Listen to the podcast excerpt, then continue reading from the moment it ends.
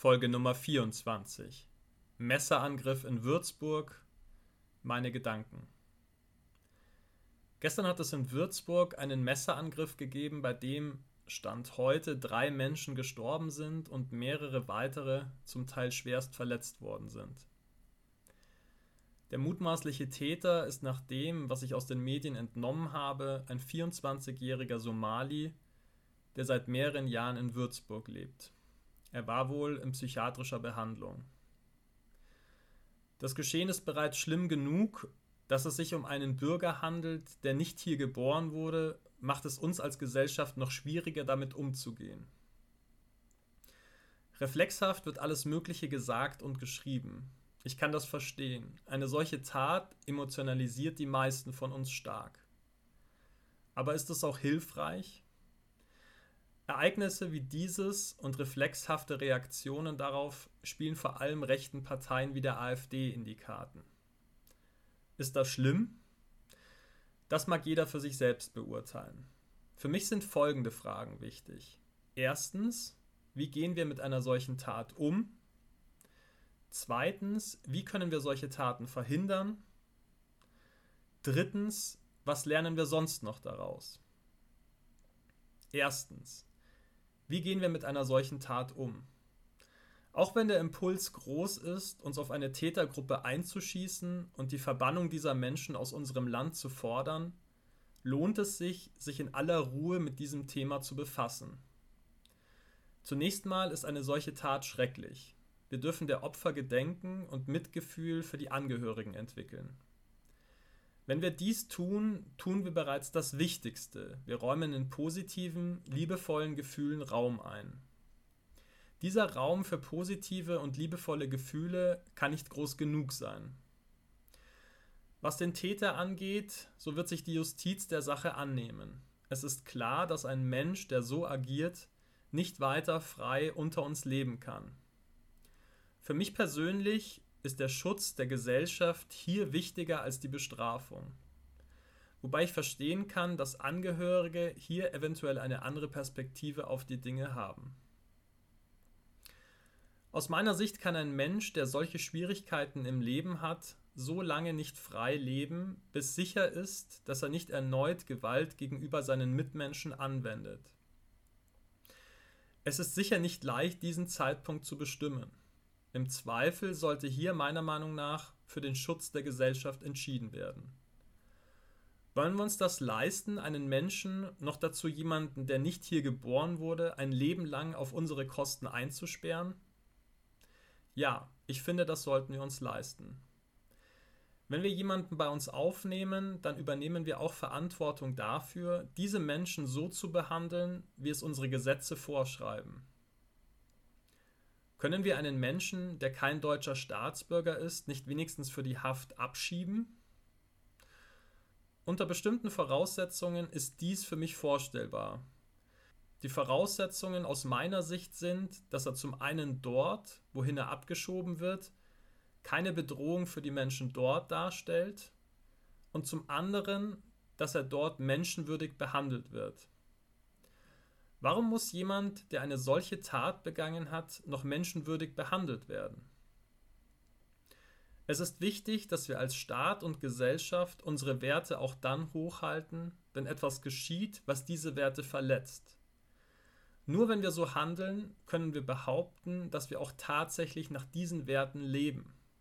Täten wir das nicht, wären es eher Schönwettervorsätze, die auch mal über den Haufen geworfen werden können, wenn es regnet.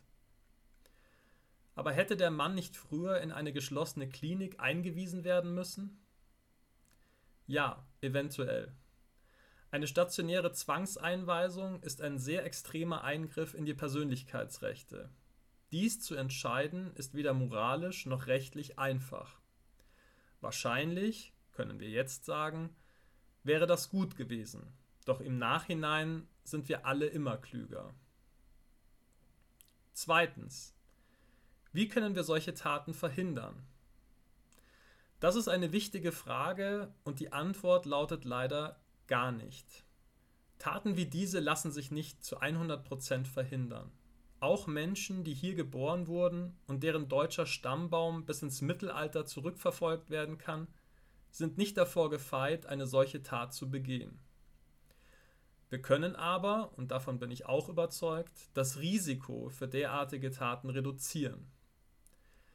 Das führt uns schnell zu den Gründen für eine solche Tat. Was den konkreten Fall in Würzburg angeht, so kenne ich weder die Umstände noch die Lebensgeschichte des Mannes. Was aus meiner Sicht häufig eine große Rolle spielt bei Angriffen von Menschen, die aus Krisenregionen zu uns kommen, ist die Sozialisation. Oft werden diese Menschen einfach anders groß als die meisten Menschen hier. Viele haben viel Leid, Elend und Gewalt erlebt. Manche haben Verstümmelungen, Vergewaltigungen, Morde miterlebt oder sogar selbst verübt. Wir können uns das nicht vorstellen, wie andere Menschen in anderen Teilen der Welt leben. Warum müssen wir diese Menschen dann bei uns aufnehmen? Wir müssen das nicht. Es ist ein Akt der Menschlichkeit und Nächstenliebe. Aber manche Menschen bezahlen diesen Akt der Nächstenliebe mit ihrem Leben. Ja, das ist so. Darauf gibt es auch wenig zu sagen außer dass wir auch vielen Menschen helfen, die wir hier aufnehmen, ihr Leben zu entwickeln und in andere Bahnen zu lenken. Es ist wichtig, dass wir uns immer wieder bewusst machen, dass nicht alle Menschen, die wir hier aufnehmen, solche Taten verüben. Aber reicht es nicht, wenn es einer tut? Ja, diese Haltung können wir haben. Es tut aber auch gut, sich mal in die Situation dieser Menschen hineinzuversetzen. Wären wir nicht auch dankbar, wenn wir zu Hause nicht mehr leben könnten, wenn uns jemand bei sich aufnähme? Trotzdem, unser aller Ziel sollte es aus meiner Sicht sein, dass jeder Mensch dort, wo er geboren und aufgewachsen ist, gut leben kann. Asyl zu gewähren ist aus meiner Sicht richtig, sollte aber immer als der letzte Ausweg betrachtet werden. Priorität sollte die Verbesserung der Lebensbedingungen vor Ort, in der Heimat der Menschen haben.